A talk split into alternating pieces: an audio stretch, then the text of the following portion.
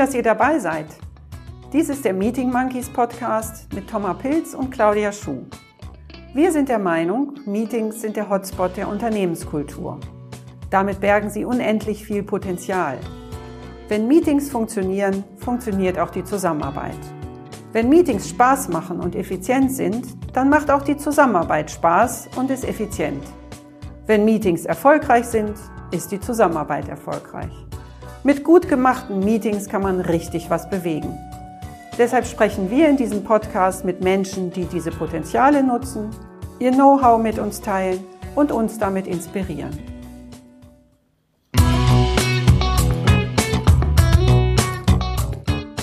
Hallo und herzlich willkommen zu einer neuen Folge des Meeting Monkey Podcasts. Wer die letzte Folge gehört hat, in der ich Claudia Rede und Antwort zum Thema Meetings in Change-Prozessen gestanden habe, der ahnt nun vielleicht schon, dass wir für diese Folge den Spieß ganz einfach umdrehen. Es gibt also eine weitere Folge, in der wir nicht zu zweit einen Gast bzw. eine Gästin gemeinsam zu einem Thema befragen, sondern heute sitzt auf der anderen Seite meine liebe Kollegin Claudia Schoh. Hallo. Hallo und herzlich willkommen, Claudia. Und für alle neuen Hörer und Hörerinnen, mein Name ist Thomas Pilz. Claudia, wer dich kennt, der denkt ganz sicher zuerst an das Thema Kommunikation oder noch genauer gesagt Unternehmenskommunikation. Dazu ließe sich ganz sicher auch abendfüllend reden, aber darum soll es heute hier nicht gehen. Was viele aber vielleicht noch nicht wissen ist, dass du dich in den letzten Jahren zunehmend mit dem Thema Innovation beschäftigst und dir inzwischen in diesem Bereich eine weitere Expertise aufgebaut hast. Und darüber möchte ich nun heute mit dir sprechen. Wie du Meetings, in denen es um die Entwicklung von Innovationen geht, zum Fliegen bringst. Ich bin schon sehr neugierig, wie dir das gelingt. Bevor wir aber inhaltlich starten, erst einmal zu dir. Stell dir doch bitte vor, wir würden uns noch nicht kennen. Das ist kaum vorstellbar, aber tu mal so. Und wir beiden, wir begegnen uns auf einem Jazzkonzert. Was erzählst du mir? Wer bist du und was machst du? Ja, danke erstmal für die nette Vorstellung. Jetzt versuche ich mir vorzustellen, wir würden uns noch nicht kennen. Das Jazzkonzert wäre wahrscheinlich eins mit Gitarre oder Saxophon oder beidem. Und dann würde ich dir wahrscheinlich erzählen, dass ich es bedauere, beide Instrumente nie gelernt zu haben.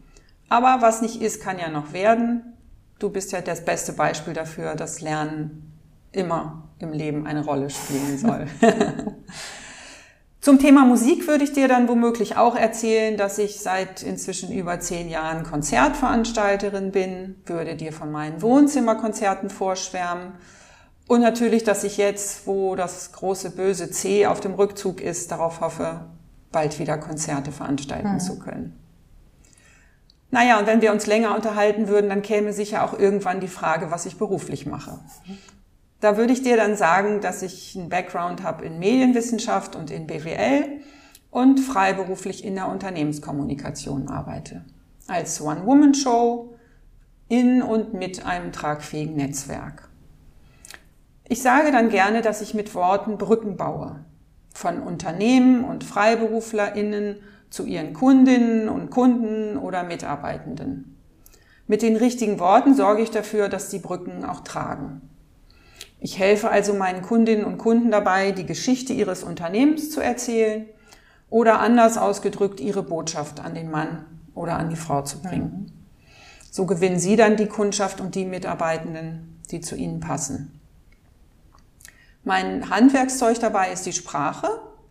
Sprache und Sprachen beschäftigen mich schon seit meiner Kindheit eigentlich und ich kann nie genug davon kriegen. Sei es nun, indem ich Fremdsprachen lerne, Bücher und Zeitungen lese, Podcasts höre und selbst produziere oder eben mit Worten Brücken baue, damit Menschen einander verstehen. Und wenn dir das zu abstrakt wäre, so geht mir das nämlich oft, dann würde ich konkreter gesprochen sagen, ich schreibe Texte und entwickle Konzepte für Websites oder Kundenmagazine, für Newsletter, für Videoporträts, Pressemitteilungen, Bücher oder Vorträge und Präsentationen. Und dann, nicht zu vergessen, in meinem Leben gibt's auch noch das Theater. Man trifft mich, wenn nicht gerade Pandemie ist, oft vor und immer öfter auch auf der Theaterbühne, natürlich hobbymäßig. Das Theater, besonders das Impro-Theater, hat mich viel gelehrt. Über mich selbst natürlich, aber auch darüber, wie Ideen entstehen, wie Kreativität gedeiht und wann Menschen in einen guten Flow miteinander kommen. Deshalb habe ich dann noch eine Design Thinking Ausbildung hinterhergeschoben und moderiere inzwischen auch gerne Innovationsworkshops. Ja, vielen Dank. Spannend. Hat ja alles miteinander zu tun. Ich glaube, das Thema Kommunikation, das passt sowieso an jeder Ecke und natürlich auch im Thema Innovation. Und Meetings. Und Meetings, genau. Und da sind wir auch schon beim Thema. Danke für das Stichwort. Du kennst die Frage schon und bist ganz sicher vorbereitet mhm. darauf. Mhm. An welches Meeting erinnerst du dich ganz besonders, weil es besonders gut lief, weil es dir mit Schrecken in Erinnerung geblieben ist oder aus welchem Grund auch immer? Was kannst du uns erzählen? Ja, wie du schon gesagt hast, die Frage kommt jetzt nicht überraschend für mich. Trotzdem ist es ja immer gar nicht so einfach, sich für ein bis einzelnes Ereignis zu entscheiden. Ich habe mich entschieden, ich nehme das aktuellste Beispiel, das mir eingefallen ist. Und zwar bekam ich Anfang des Jahres den Auftrag, einen Innovationsworkshop auf Französisch zu moderieren. Oh. Natürlich pandemiebedingt online. Mein Co-Moderator, über den der Auftrag kam, sitzt in der Schweiz und ist italienischer Muttersprachler. Unsere gemeinsame Sprache in der Planung und Vorbereitung war Englisch. Der Kunde wiederum die französische Tochter eines amerikanischen Konzerns aus der Investitionsgüterindustrie. Tja, und ich dann hier in Deutschland. Mhm. Mein Alltagsfranzösisch ist zwar sehr, sehr gut, aber mein Business-Französisch, sage ich immer, datiert noch aus einer Zeit, als es noch nicht mal Internet gab. Und das habe ich auch sehr klar vorher kommuniziert, aber es hieß, das sei in Ordnung. Es ging darum, mit einem Team aus Ingenieuren und ein paar Marketingleuten Lösungsansätze, innovative und nach Möglichkeit auch kostensparende Lösungsansätze für ein bestimmtes Bauteil eines komplizierten technischen Produkts zu entwickeln, zu finden. Die ganzen Bauteile hatten übrigens englische Bezeichnungen, war ja ein amerikanischer Konzern, aber eigentlich egal, ich hätte sie auch auf Deutsch nicht verstanden. Obwohl ja, bilde ich mir ein, mein technisches Verständnis für eine Nicht-Ingenieurin eigentlich gar nicht so schlecht ist. Aber gut, es ging nicht darum, dass ich das verstehe, sondern ich sollte es nur moderieren und in die Sache ein bisschen Schwung bringen. Und da ich Herausforderungen grundsätzlich gerne annehme, habe ich mich da reingestürzt und ja, warum ich davon berichte, es hat am Ende funktioniert. Aha. Es gab gute Ergebnisse, der Kunde war zufrieden, mein Co-Moderator ebenfalls und mir hat es auch Spaß gemacht. Ich würde ja erstmal sagen, an Diversität nicht zu toppen. genau. Was, warum ist es aus deiner Sicht gelungen? Ja, also was habe ich daraus mitgenommen, könnte mhm. man sagen. Was kann ich, was konnte ich daraus lernen und was können vielleicht bestenfalls auch unsere Hörerinnen und Hörer daraus lernen? Ich würde mal sagen, erstens, kaltes Wasser belebt. Ich bin ja mit einem Vater aufgewachsen, der Kaltduscher war und der hätte das sofort unterschrieben. Das kommt jetzt nochmal zum Tragen und hat genau. sich bewährt. Ja, also das gilt tatsächlich auch für mich selbst, musste ich zugeben. Ich habe ja die Herausforderung angenommen und bin in dieses kalte Wasser Moderation auf Französisch gesprungen und das hat nicht geschadet. Mhm. Es gilt aber auch für die Kunden. Übrigens, ich muss hier nicht gendern, es waren tatsächlich nur Männer. Äh, die mussten ja auch in das kalte Wasser dieser für sie unbekannten Kreativmethoden springen. Gut, Manche mussten wir auch reinschubsen. Aber am Ende haben sie alle richtig gut mitgemacht und wirklich ko-kreativ tolle Lösungen entwickelt. Also das kalte Wasser war auf jeden Fall eine gute Sache. Gleichzeitig würde ich sagen, was ich auch draus mitgenommen habe, eine warme Decke schützt. Sicher ganz besonders, wenn man es mit kaltem Wasser zu tun mhm. hat. Denn die Kunden wussten, dass wir uns in einem geschützten Raum bewegen die konnten sich drauf einlassen, die konnten Sachen ausprobieren, spielerisch arbeiten, auch lachen. Mhm. Und meine Aufgabe war es eben dafür zu sorgen, dass sie sich wirklich sicher gefühlt haben in diesem Raum und diesen geschützten Raum zu schaffen. Wie das geht, dazu kann ich ja vielleicht später noch was erzählen. Mhm. Mhm. Die warme Decke hat aber auch mir geholfen. Denn mein Co-Moderator wusste ja, wie gesagt, dass das meine erste französische Veranstaltung war. Aber er hat mir voll vertraut.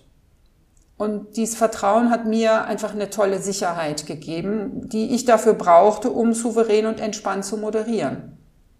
Also ich denke, das war auch für die Kunden spürbar, dass wir als Team füreinander verlässlich waren, gut abgestimmt, gut vorbereitet, aber eben auch mit dem Vertrauen, dass der und die andere weiß, was er oder sie tut. Mhm. Und das hat mir unglaublich gut getan und war sicher dem Erfolg der Sache zuträglich. Also das Learning, man muss für sich sorgen, dass man selber auch in einer guten Situation da ist. Ja.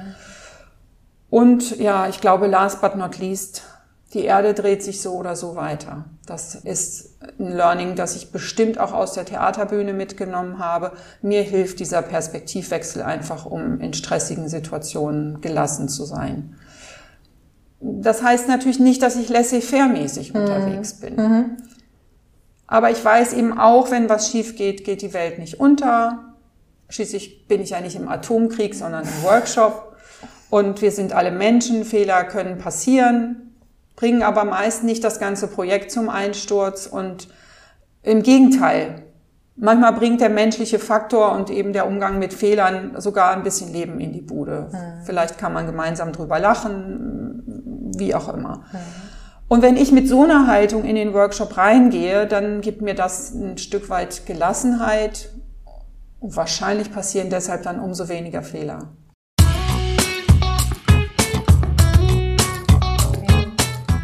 Ja, du hast jetzt schon ganz viel über deine eigene Haltung gesprochen.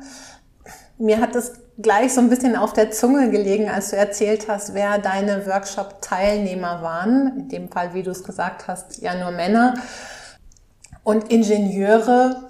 Und ohne, um mit Vorurteilen hier zu arbeiten, aber doch Kreativität und Ingenieurswesen gehen ja nicht gleich ganz so Hand in Hand. Und daher auch so die erste Frage, wie gelingt dir das, Menschen, die vielleicht eher so einen technischen Background haben und die eher in Wenn-Dann-Beziehungen denken? Also wie kriegst du das hin, dass die damit so mitgehen? Naja, es, es hat immer mit verschiedenen Aspekten zu tun, die in so einem Meeting gegeben sein müssen ich glaube, das allererste, was man braucht, ist, oder das glaube ich nicht nur, das weiß ich, es braucht einen gemeinsamen Rahmen, ein gemeinsames Ziel, ein gemeinsames Zielbild, eine gemeinsame Vorstellung. Und das bekommt man dadurch, dass alle wissen, warum sie dabei sind, warum ihre Kompetenzen und Kenntnisse gefragt sind für dieses Thema und dass sie auch ein gemeinsames Verständnis von dem zu lösenden Problem haben. Hm. Hm. Das ist bestenfalls im Vorfeld schon klar und klar kommuniziert worden. Wenn nicht, dann muss das notfalls am Anfang des Meetings mit eingeplant werden. Das gilt natürlich auch nicht nur für Innovationsmeetings, sondern eigentlich in allen Meetings.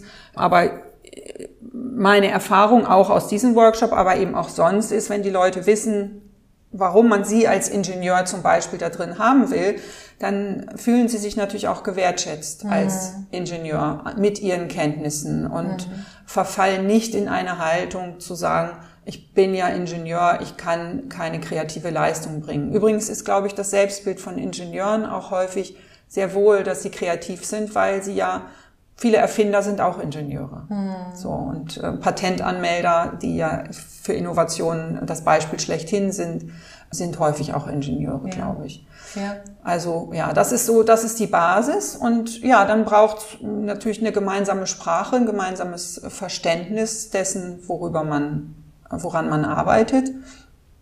Wie schon gesagt, die Wertschätzung für diese Unterschiedlichkeiten mhm. und Fertigkeiten und irgendwie auch so einen gemeinsamen Groove.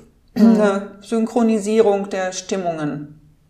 Das wäre halt gut, wenn man das hinkriegt. Ja. ja, dann braucht es eine Haltung von mir, Mhm. Dass ich damit umgehe, dass Unvorhersehbares passieren kann.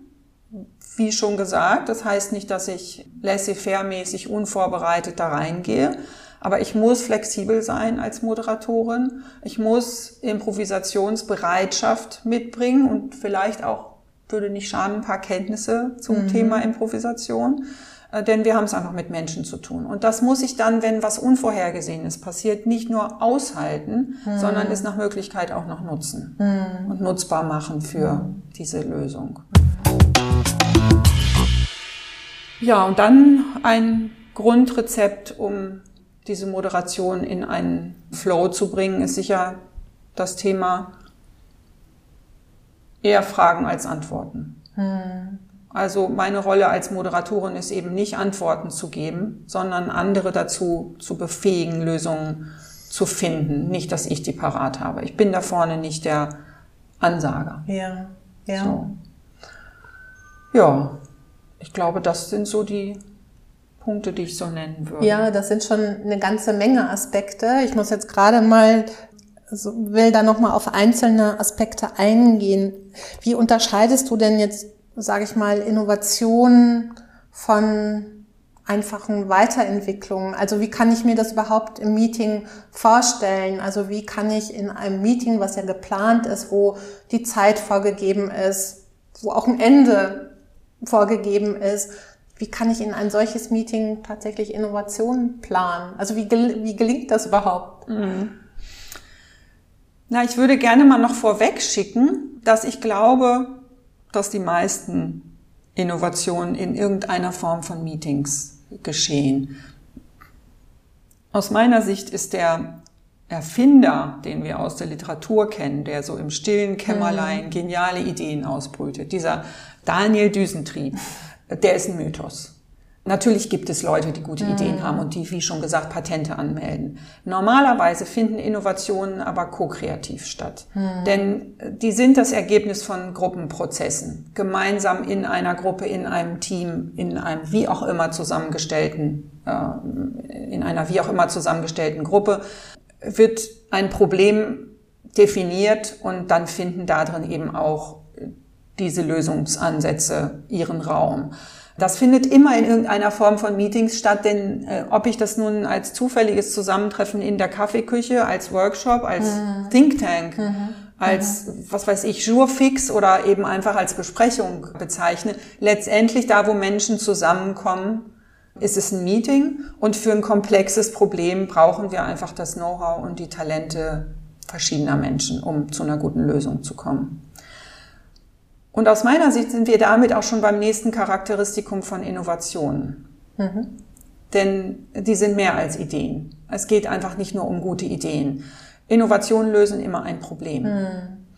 Und ich vergleiche das gerne mit der Unterscheidung zwischen Kunst und Design. Kunst ist eine schöne Idee, vielleicht auch mal eine geniale Idee oder eine wunderbare Schöpfung.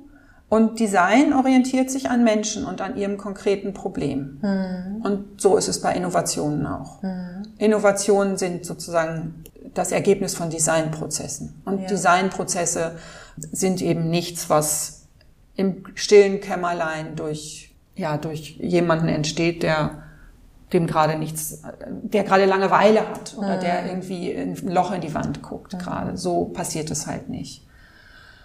Ja, was ich schon gesagt habe, Interdisziplinarität. Mhm. Auch dazu vielleicht nochmal ein Bild. Mhm. Gerne. Ich will in die Arktis. Könnte ja sein, dass ich das Problem habe, dass ich denke, ich kann nur glücklich werden, wenn ich in die Arktis will. Okay. Ist ein Luxusproblem, aber eins, was ich finde ich ziemlich anschaulich finde. Denn was eindeutig ist, es genügt nicht, dass ich weiß, wie man einen guten Schlitten baut. Hm. Ich brauche jemanden, der sich mit Eisbären auskennt und auch notfalls mit einem Gewehr. Mhm. Ich brauche auch jemanden, der für meine Verpflegung sorgt auf meiner Expedition mhm. in die Arktis. Mhm. Ich brauche jemanden, der die Inuit-Sprache kann. Mhm. Und einen, der im Zweifel mit meinen Bauchschmerzen was anfangen mhm. kann und da ein Rezept dagegen hat. Ich muss jemanden mitnehmen, der navigieren kann und was weiß ich, jemand, der Feuer machen kann. Ja. Und bestenfalls auch noch jemanden, der Fotos oder Videos machen kann. Mhm.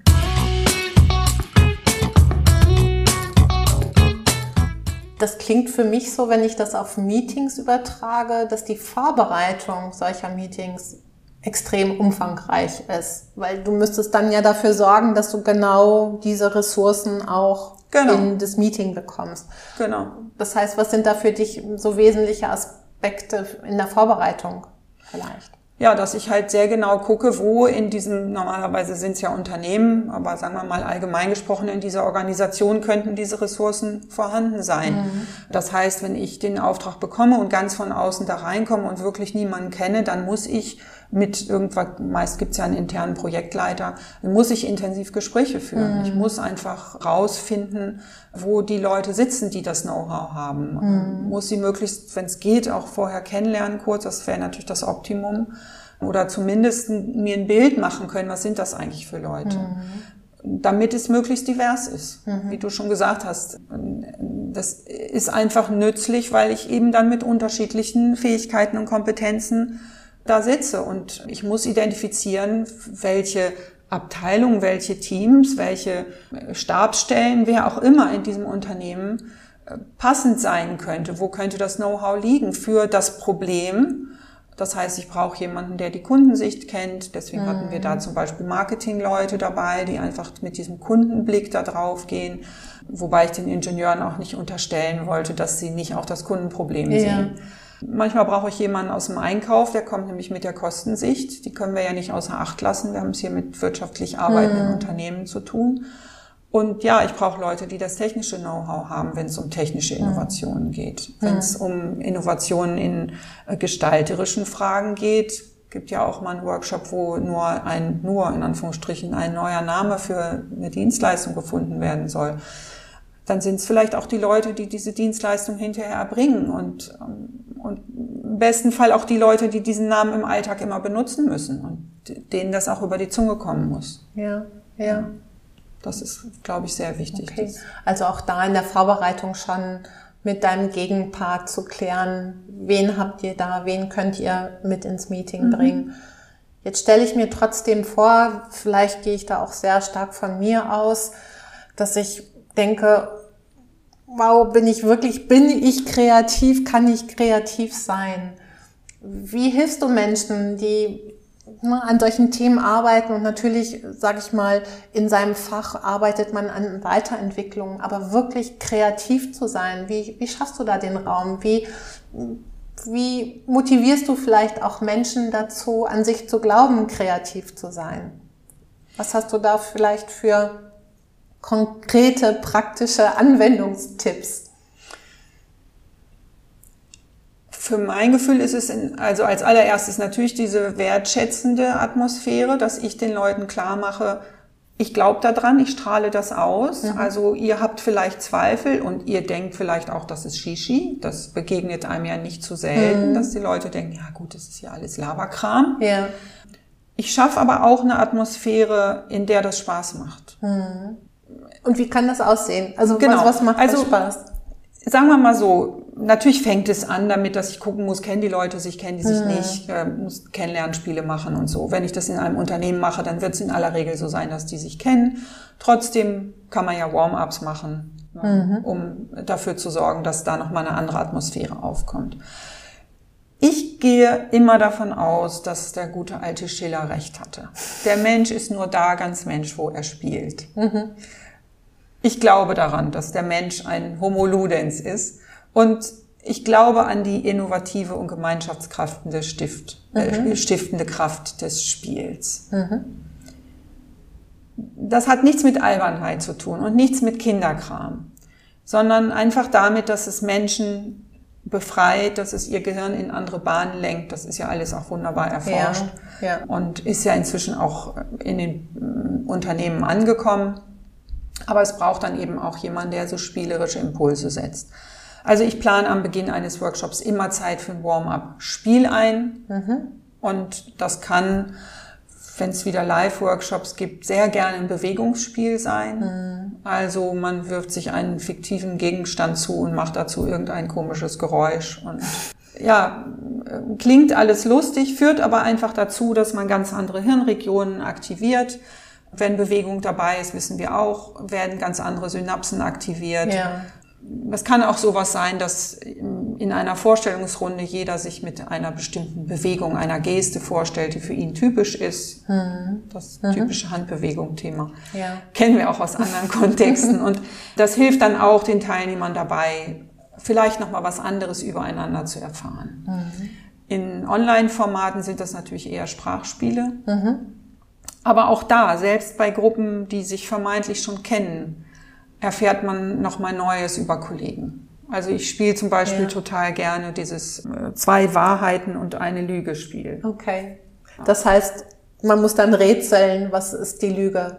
Genau, okay. genau. Mhm. Also das kann man ja sehr schön auch online ja. machen über so online Whiteboards. Ja. Jeder schreibt auf auf ein oder auf drei Post-its mhm. drei verschiedene Aussagen über sich. Also ah, ja. Ich war als ähm, Schülerin ein Jahr in Kanada oder äh, meine Mutter kocht die besten, äh, kocht die beste Kartoffelsuppe oder was gibt's noch? Ich bin allergisch gegen Avocados. Mhm, mh. Das kann man natürlich schwieriger und weniger schwierig gestalten, weil mhm. es Sachen gibt, die offensichtlich sind, dass sie die Lüge sind. Mhm. Aber ich habe es eben auch immer wieder erlebt, dass Leute überrascht sind von dem Kollegen, neben dem sie seit Wochen das Büro oder seit Jahren das Büro haben zu erfahren, dass der Bienenstöcke hat. Ja, ja. Oder als junger Mensch Fallschirmspringen gemacht ja. hat oder irgendwie sowas. Und das sind einfach Gesprächsanlässe, die dadurch geschaffen werden. Und damit entsteht eine Atmosphäre der mm, Produktivität und die einfach kreativitätsfördernd ist. Ja. Das kann ich mir total gut vorstellen. Und was du sagst, erfüllt es auch mehrere Zwecke. Einmal mhm. auch mhm. erstmal so diese Vertrauensatmosphäre, mhm. gleichzeitig ein bisschen Spaß dabei, mhm. nochmal auch was Neues zu erfahren von den Kollegen. Also wie du schon beschrieben hast, so eine Atmosphäre, die dann auch so eine gewisse Leichtigkeit genau. erstmal genau. reinbringt. Ne? Genau, und die, ich finde es interessant, dass die Leute, wenn sie, ich glaube, Vertrauen war ein wichtiges Stichwort von dir, wenn sie mir vertrauen, dass ich das weiß, was ich tue, Mhm. dass sie dann sich auch einlassen können und dass sie mir vertrauen. Das war auch für mich zu Anfang der schwierigste Schritt, denn dafür muss ich mir selbst vertrauen. Ja. Ich muss einfach die Sicherheit haben, dass diese Sachen funktionieren und die bekommst du natürlich, wenn du es oft genug ausprobiert hast ja. und wenn du einfach weißt, diese Dinge machen was mit dir. Das ja. ist eine Erfahrung, die du im besten Fall mit dir selber auch gemacht hast und einfach gespürt hast, wie sich deine Haltung, deine Stimmung und deine, äh, ja, dein Geist verändert, wenn du ihn öffnest für hm. Neues. Hm. Und wenn du diese Bereitschaft hast. Und natürlich, klar, es gibt immer Leute, die besser und schlechter mitmachen. Hm. Dann muss ich halt den Fokus auf die legen, die das machen wollen und die, die nicht so gern wollen, sind dann im Zweifel still. Also ich hatte zumindest bisher das Glück, dass ich niemals jemanden hatte, der es völlig torpediert hat. Ja. Das ist sicherlich eine Herausforderung, mit der man dann umgehen muss. Aber dann geht man auch damit um. Mhm. Mhm. Und du hast es gerade nochmal gesagt, du musst dir selbst vertrauen. Du hattest das eingangs mit der eigenen Haltung beschrieben. Wie bist du da hingekommen? Tja, gute Frage. Ich glaube, es ist Erfahrung, die das macht.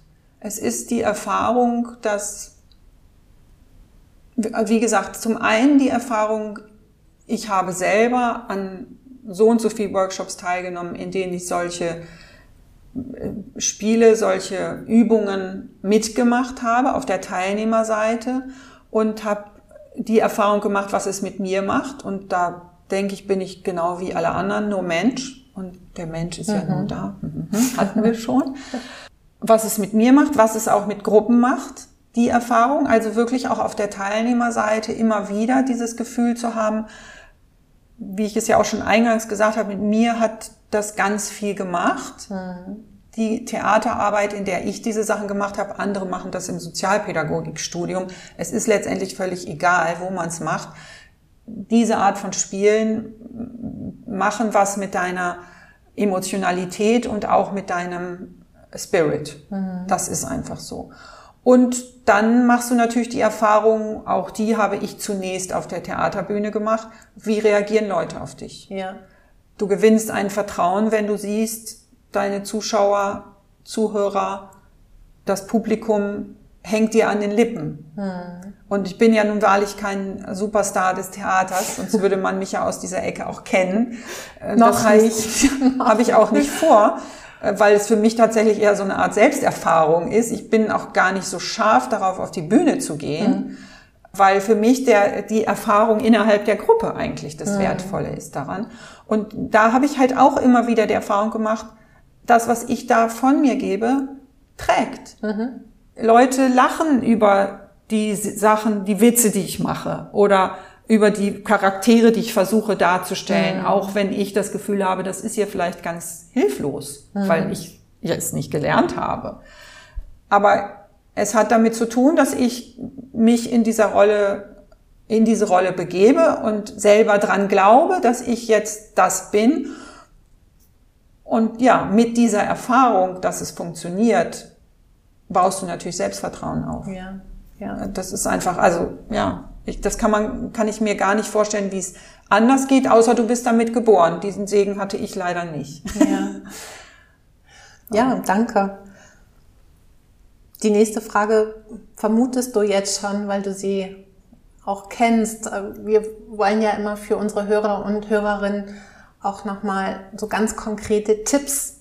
Gibt es da irgendeinen Hack, den du noch mit auf den Weg geben kannst? Also sowas, was ich gleich morgen tun könnte, wenn ich ein solches Meeting hätte es ist tatsächlich so, ich würde tatsächlich dieses von mir schon erwähnte Lieblingsspiel, zwei Wahrheiten und eine Lüge, empfehlen, weil ja, es dauert ein bisschen Zeit. Mhm.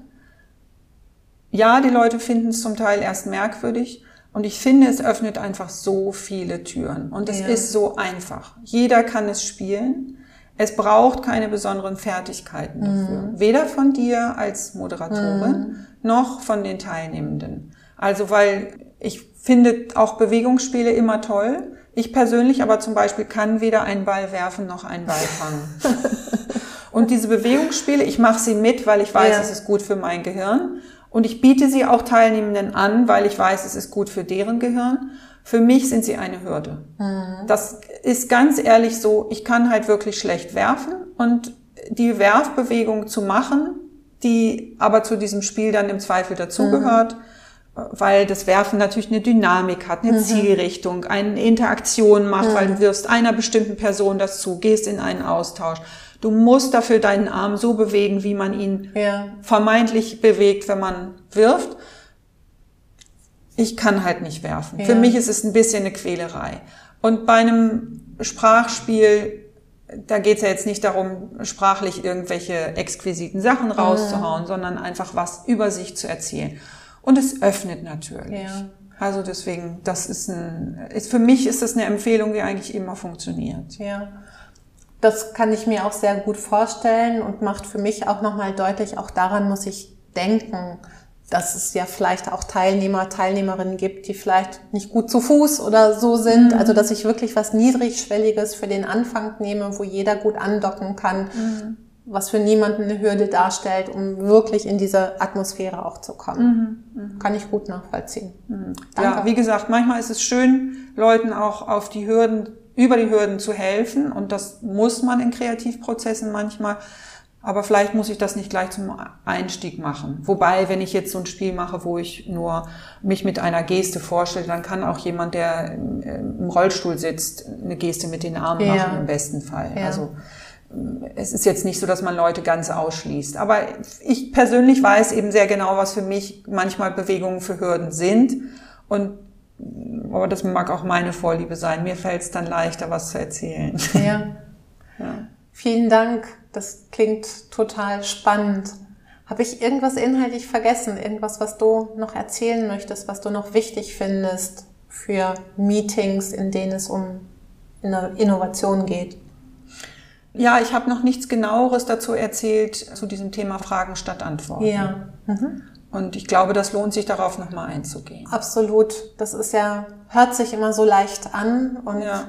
Ja, also das, das kenne ich aus dem Coaching, das ist genau, nicht leicht. Genau, und deswegen, also du weißt es, dir muss ich es nicht erzählen, aber vielleicht gibt es unter unseren Hörerinnen ja. und Hörern welche, die sich damit noch nicht so befasst haben oder einfach, viele haben sich auch befasst. Es ist wichtig, sich immer wieder dran zu erinnern. Also mhm. sind wir alle nicht perfekt drin. Denn wie gesagt, es geht darum, nicht darum, dass ich Antworten gebe. Es geht mhm. nicht darum, dass ich wie der Lehrer in der Schule die Antworten schon kenne und sie nur abfrage, ja. Ja. sondern es geht darum, Fragen zu stellen, die die Leute auf den Weg machen, die Antwort zu finden, mhm. auf den mhm. Weg bringen, die Antwort mhm. zu finden. Die Haltung dahinter ist ja eigentlich immer weg vom Problem hin zur Lösung. Mhm. Lösungsorientiert zu denken heißt halt, ich eröffne Lösungsräume und ja, das Glas ist halb voll und nicht halb leer. Also ein Klassiker eigentlich. Ne? Und dazu kann ich mh, hm, die Aufmerksamkeit zum Beispiel lenken auf erprobte Lösungsansätze, mit denen man schon gute Erfahrungen gemacht mhm. hat. Das führt zum einen dazu, dass ich den Fokus eben auf die Lösung lege. Es führt aber auch dazu, dass ich emotional in eine Situation mich zurückversetze, die eine Lösung hatte. Ja. Und die, das versetzt mich mhm. in eine andere, ja, es, es, es appelliert an meine Wünsche, Träume, Hoffnungen. Mhm. Und mhm. damit komme ich auch in eine andere geistige Haltung. Mhm. Mhm. Ja, wie mache ich das? Ich stelle natürlich offene Fragen, also Fragen nach dem Wie, warum, weshalb, womit, wodurch mhm. Und nicht nach dem Ob. Ja. Und das heißt, ich frage nach Dingen, die gut laufen oder gut gelaufen sind, mhm. die man kopieren oder beibehalten kann. Also ich frage nach Stärken. Ja. Ich bin ja. ressourcenorientiert. Ich frage eben auch, wenn das nicht schon automatisch damit drin ist, nach Wünschen, nach Hoffnungen, nach mhm. Zielbildern, nach Träumen.